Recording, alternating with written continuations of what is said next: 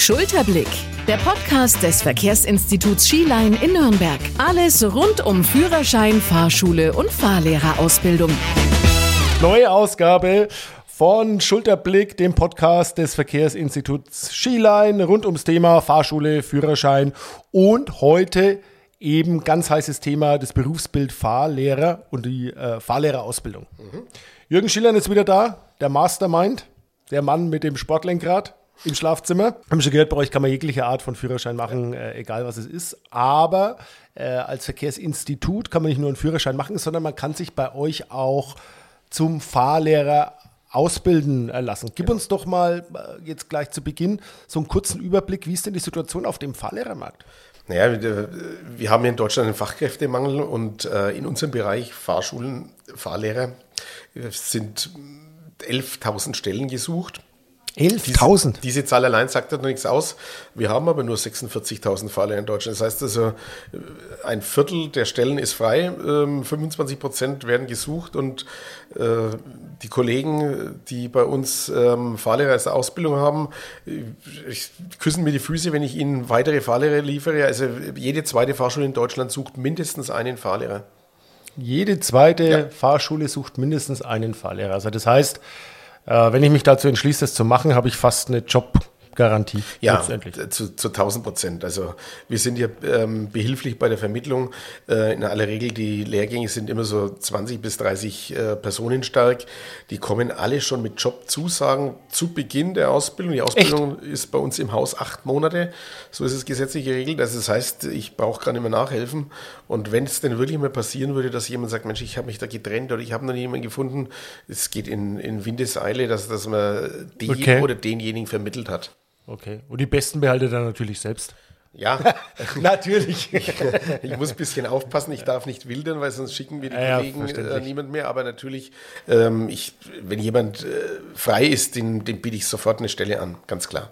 Wie sieht denn ein Alltag so aus äh, von, dem, von dem Fahrlehrer? Um das mal kurz zu skizzieren. Wann muss ich da Zeit haben?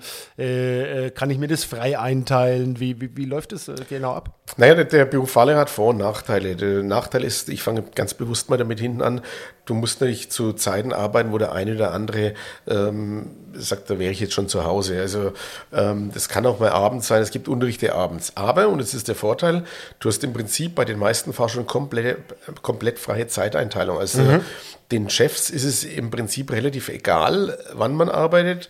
Äh, die erwarten, dass man diese 40 Zeitstunden, das ist in unserer Einheit gerechnet, ungefähr 50 Unterrichtseinheiten pro Woche fährt. Mhm. Und wann die gemacht werden, ist egal. Also das heißt, du kannst auch tagsüber mal ins Fitnessstudio gehen. Ähm, der Chef okay. erwartet halt nur, dass du am Ende diese Unterrichtseinheiten zusammenbekommst und kannst dann frei einteilen. Wie sieht es dann im, im, im Alltag aus? Gibt es dann bei euch so einen Pool an Fahrstunden, wo man darauf zugreifen kann? Oder wie läuft das naja, es ist es, es hat jede Fahrschule andere Systeme. Bei uns ist es immer grundsätzlich so, wir haben ja, wir haben ja sieben äh, Filialen. Mhm wenn sich jemand anmeldet und sagt, er kommt mit einem Wunsch, möchte mit einem äh, speziellen Fahrlehrer fahren, dann darf der Fahrschule sich das immer aussuchen. Ah, okay. Ich, ich, werde natürlich einen Kunden von mir nicht ähm, von Kopf stoßen und mhm. wegschicken. Die restlichen, die sagen, ich habe keinen Wunsch, da gibt es, wie du sagst, einen Pool. Wir haben jeden Monat Teambesprechungen, da versuchen wir, äh, die Fahrschule ähm, so an die Fahrlehrer zu verteilen, ähm, dass jeder genügend hat. Momentan okay. ist die Situation, dass alle zu viel haben. Meine Fahrlehrer ähm, blasen aus den letzten Löchern, weil die Branche ist so, dass wir zurzeit die Fahrschule nicht mehr wegbekommen, aber mhm. wir haben dann die Hand drauf, dass wir sagen, wir versuchen das ordentlich zu verteilen. Mhm. Wenn ich jetzt sage, oh, hört sich an der Stelle ja schon interessant an, ähm, was muss ich denn für ein Typ sein? Was, was für Eignungen muss ich denn haben, äh, um Fahrlehrer zu werden? Nee, ich glaube, zuallererst musst du mal mit Menschen können. Du musst mhm. Menschen mögen. Du, ähm, ich mag es sehr gerne. Dir, dir geht es ja genauso, äh, dass du einfach neue ja, Leute kennenlernst. So. dass du neue Leute kennenlernst. Ja. Ähm, und äh, kleines bisschen geduldig. Es muss gar nicht zu viel sein, weil viele Menschen sagen mir, Falle, oh, bist du geduldig? Man kann das auch lernen. Man kann gewisse Sachen trainieren. Also man muss jetzt nicht ähm, der ganz extreme Geduldsbolzen sein, sondern es geht schon auch, wenn du sagst, ich kann mit, äh, mit einem Fehler von einem Fahrschüler mal umgehen und habe damit kein persönliches Problem und dann ist es eigentlich sehr interessant, weil du natürlich auch dein Leben lang neue Leute kennenlernst, interessante Leute kennenlernst. Mhm. Und was das Schöne in dem Beruf ist, was wenige Berufe haben, du holst jemanden bei Punkt A ab und lieferst ihn bei Punkt ähm, Z ab und also das heißt, du bist, hast ihn begleitet, dass er eine Lizenz in der Hand hat. Mhm. Ja, also das heißt, es ist kein stupides Lernen, sondern du hast auch Erfolgsfaktoren ähm, mit dabei, was ich cool finde. Also das heißt, in der Regel, wenn ich äh, einen Fahrschüler habe als Fahrlehrer, dann habe ich den von Anfang äh, bis Ende. Oder kann es auch sein, äh, dass, dass der Fahrlehrer mal wechselt? Nein, die meisten Fahrschulen machen es so, dass man den Fahrlehrer von Anfang bis zum Ende hat. Das gibt, Macht auch Sinn, ja. Ja, das ist, da geht es auch um persönliche Geschichten. Ne? Du glaubst einen Trainer dann immer mehr, wenn du es ein bisschen besser kennst. Und mhm. ähm, das sollte schon das Ziel sein. Kann es letztendlich jeder machen? Also gibt es irgendwelche Zugangskriterien, äh, wo man dann sagt, ähm, okay, wenn ich die nicht habe, dann, dann geht es nicht? Also äh, wenn ich schon zu viele Punkte gesammelt habe, vielleicht, äh, dann sagt jemand, oh, Fahrlehrer, sorry, aber. Es, es gibt elf Zugangskriterien. Ich versuche äh, es aber schnell zu machen. Das ist relativ einfach. Du musst erst einmal den Führerschein natürlich haben für die Klasse. Du musst ein gewisses Alter haben. Also am Ende, wenn die Ausbildung fertig ist, muss man mindestens 21 Jahre alt gewesen sein.